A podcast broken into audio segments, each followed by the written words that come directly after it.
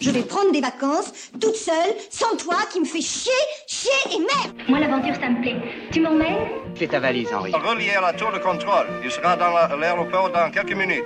La route est longue, mais l'aventure est au bout. Atterrissage facile, bonne visibilité, pas de vent au sol, idéal. Tes clics et tes claques sur Radio Campus Paris.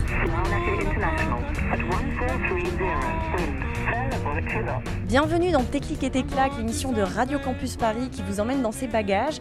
Aujourd'hui avec Camille, on vous emmène au Népal, ce petit pays coincé entre la Chine et l'Inde, mais où se niche la célébrissime chaîne de l'Himalaya et notamment le mont Everest qui culmine à 8850 mètres d'altitude.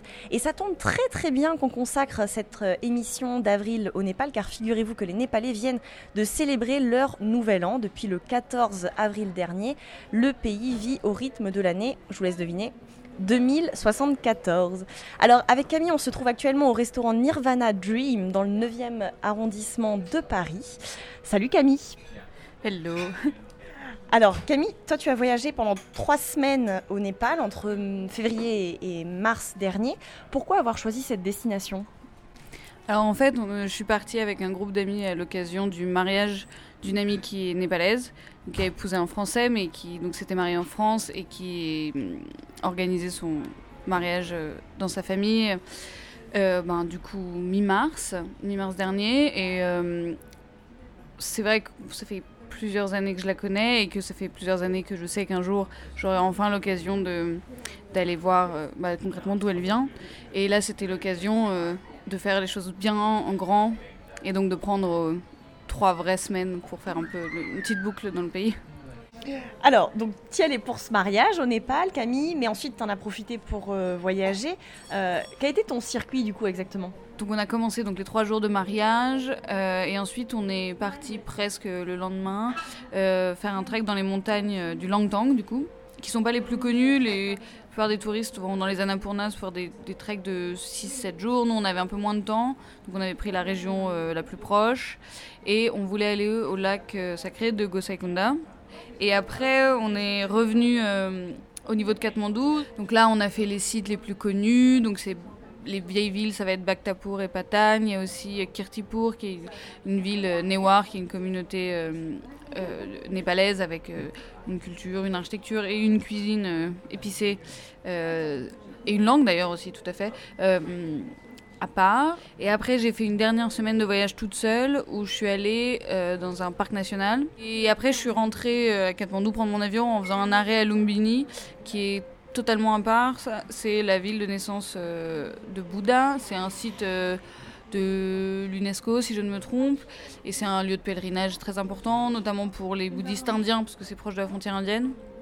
Et qui est assez drôle parce que euh, les tous les pays qui le souhaitent, qui ont une communauté bouddhiste, peuvent euh, en gros poser leur temple dans le parc, le parc qui entoure le lac sacré de naissance de Bouddha. Et donc, euh, c'est un petit peu l'Asie. En... Il n'y a pas que les pays asiatiques, il y a- un temple euh, français, mais concrètement, c'est quand même ça- la partie asiatique qui est la plus marrante. Et c'est un temple cambodgien, un temple laotien, un temple tibétain. Super. Alors, je te propose euh, qu'on écoute euh, à présent la, la première musique que tu as choisie. C'est un chant bouddhiste, hein, c'est ça? Oui, ça va très bien. euh, on l'entendait typiquement euh, dans le temple des singes. Euh, C'est sans doute le chant qu'on a le plus entendu pendant, pendant tout notre voyage. Et ça s'appelle Om Mani Padme.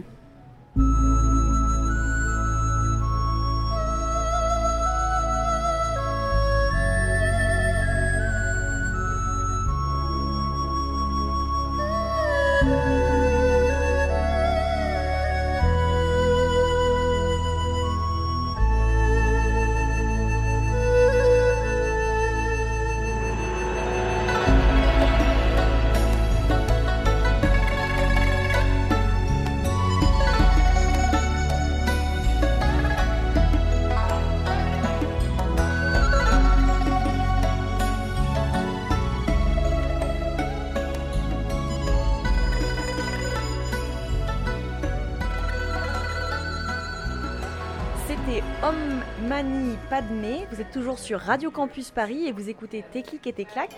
Avec Camille, on est euh, toujours dans le restaurant Nirvana Dream. Et d'ailleurs, euh, on a commandé de, bons plats euh, népalais Est-ce que tu pourrais nous décrire ce qu'on a devant nous, Camille? Alors concrètement, on a les deux plats les plus répandus, les plus connus. Toi, tu as du dalbat, qui est un assortiment, euh, donc bat c'est riz, donc tu as du riz, avec euh, dal c'est la soupe de lentilles, avec aussi des légumes. Euh, bon, t'as des légumes. Et, quelque part, il y en a toujours un qui pique beaucoup plus que les autres, je te préviens. Et moi, j'ai des momos qui sont euh, des raviolis, en gros, euh, et qui sont népalais et tibétains. En gros, toi, c'est pour quelqu'un qui connaît pas, tu penses que c'est plutôt indien, et moi, tu vas plutôt penser tibétain. Et alors, est-ce qu'au Népal, les gens sont euh, végétariens? Enfin, la proportion, tu as eu le sentiment que les gens euh, suivaient cette prescription-là plus qu'ailleurs? Il y a pas mal de végétariens, ouais. Euh, moi, je sais que la famille de, ma, de mon ami, euh, ils sont végétariens pour des raisons, je crois, entre euh, une question de caste, une question de religion et une question, euh, bon, peut-être familiale aussi. Euh, elle, non, parce que en tant que femme, euh, ils ne pouvaient pas savoir à l'avance dans quelle famille euh, elle entrerait à son mariage. Donc elle a été habituée à manger de la viande, mais ses frères, par exemple, euh, jamais. Donc, oui, il y a une, grosse partie de la population qui est végétarienne. Après, concrètement, comme dans n'importe quel pays, la nourriture quotidienne de base est pas mal végétarienne. Et après, un peu de viande. Et c'est aussi pour ça que dans le dalbat, tu as, des petits plats. Et même si tu prends du dalbat au poulet, tu as quelques petits morceaux de poulet dans de la sauce au milieu du, du reste. Quoi. Et alors, est-ce que, comme en Inde, on mange euh, avec la main droite? Yes, moi j'adorais.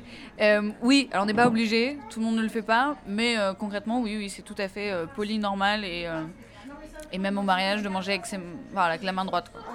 À présent, on vous propose d'écouter un second euh, titre musical. Qu'est-ce que c'est, Camille? Alors là, pour le coup, c'est beaucoup plus de la pop euh, népalaise du, du moment. Euh, ça s'appelle Syndicate et c'est de Bipul Chetli.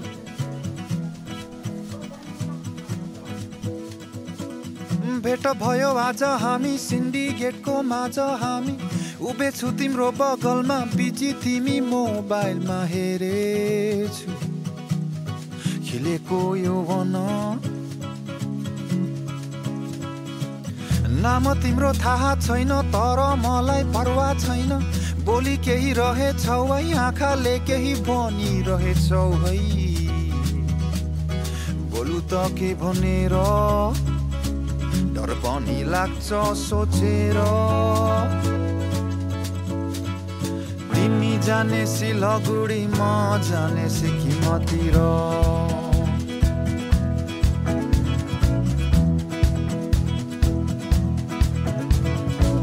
खुसी छु है तिम्रै माझ भुले सारा संसार आज तिमी पनि मसँग नै जान भए कति रमाइलो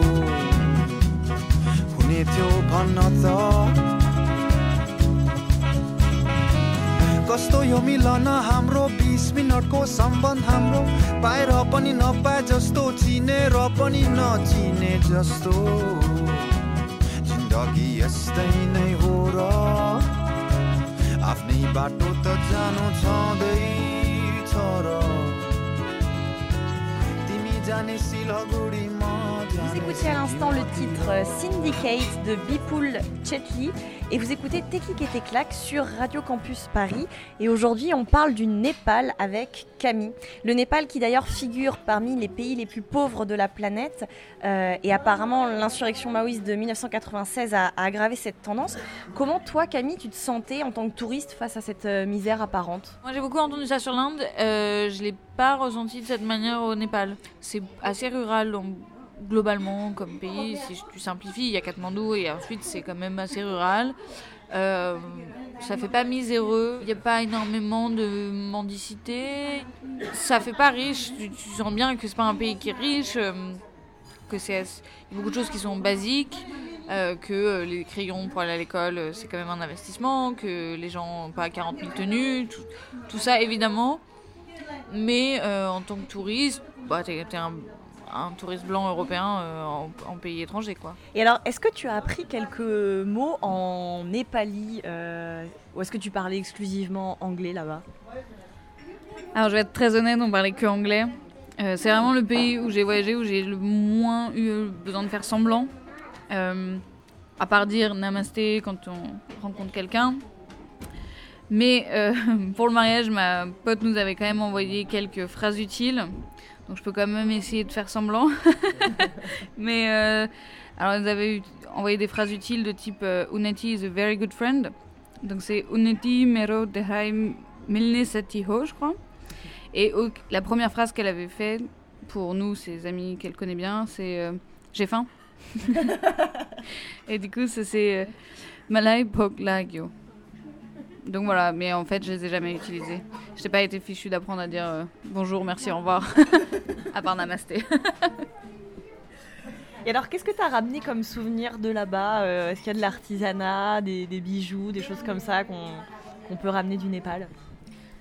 Oui, la réponse est oui, la réponse est beaucoup trop de choses. Euh, bah, il y a- T'as eu des excédents de bagages? Je pouvais ramener, j'ai ramené 10 kilos de trucs. Parce que je pouvais, euh, quand j'ai découvert que je pouvais en termes de bagages, ça a été la folie. Donc euh, il y a énorme, bon les boutiques pour touristes, en gros, à Katmandou c'est un quartier euh, qui est le quartier pour touristes. Donc on croise énormément de blancs à dread, hein, il faut bien le dire.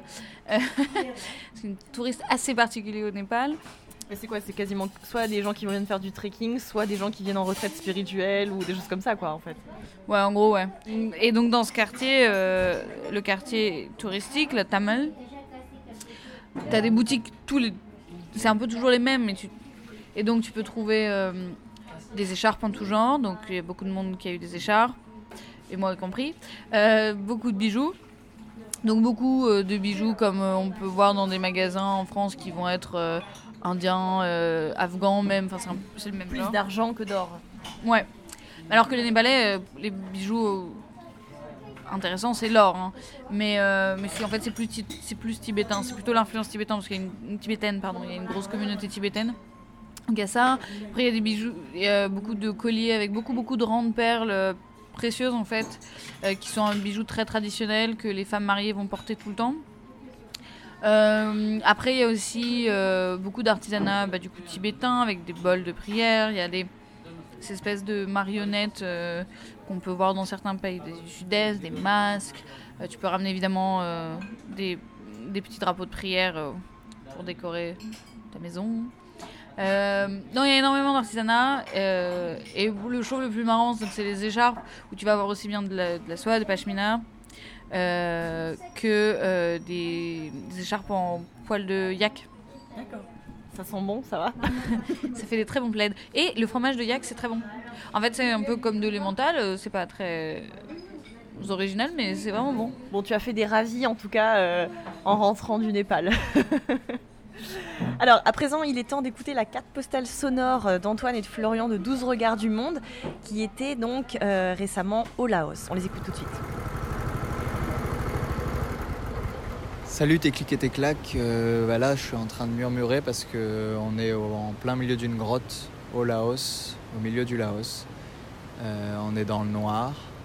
Il n'y a que le bruit de l'eau là que tu peux entendre. Et quelques gouttes qui tombent parce qu'il y a d'énormes stalactites au-dessus de nos têtes qui forment des grandes stalagmites à côté de nous. Et en fait, euh, on est à 7 km de la lumière. On vient de naviguer là dans une barque avec euh, du coup cet environnement assez peu euh, sécurisant on va dire, mais incroyable parce qu'on a quand même droit à une petite lampe frontale et donc on voit toutes les formes de pierre, euh, les stalactites, les stalagmites, quelques cavités. Le plafond va jusqu'à 80 mètres de haut parfois et jusqu'à 3-4 mètres au-dessus de nos têtes seulement à d'autres endroits. Euh, il fait assez chaud aussi là. Et c'est un peu angoissant, mais en même temps fascinant. quoi. On est en plein milieu de, plein milieu de ce, cette merveille naturelle. On va quand même repartir pour retrouver la lumière avec notre bateau là. Et bah, on se dit au Vietnam alors. À bientôt, salut. Merci les gars et on vous retrouve le mois prochain donc pour une nouvelle carte postale sonore euh, envoyée depuis le Vietnam. Euh, de notre côté, c'est la fin de cette émission. Merci beaucoup Camille d'être passé euh, faire un tour dans tes clics et tes claques. Bah, écoute, merci à toi, c'était un plaisir d'en parler. On se retrouve le 28 mai prochain sur Radio Campus Paris pour parler cette fois du Liban. Bye bye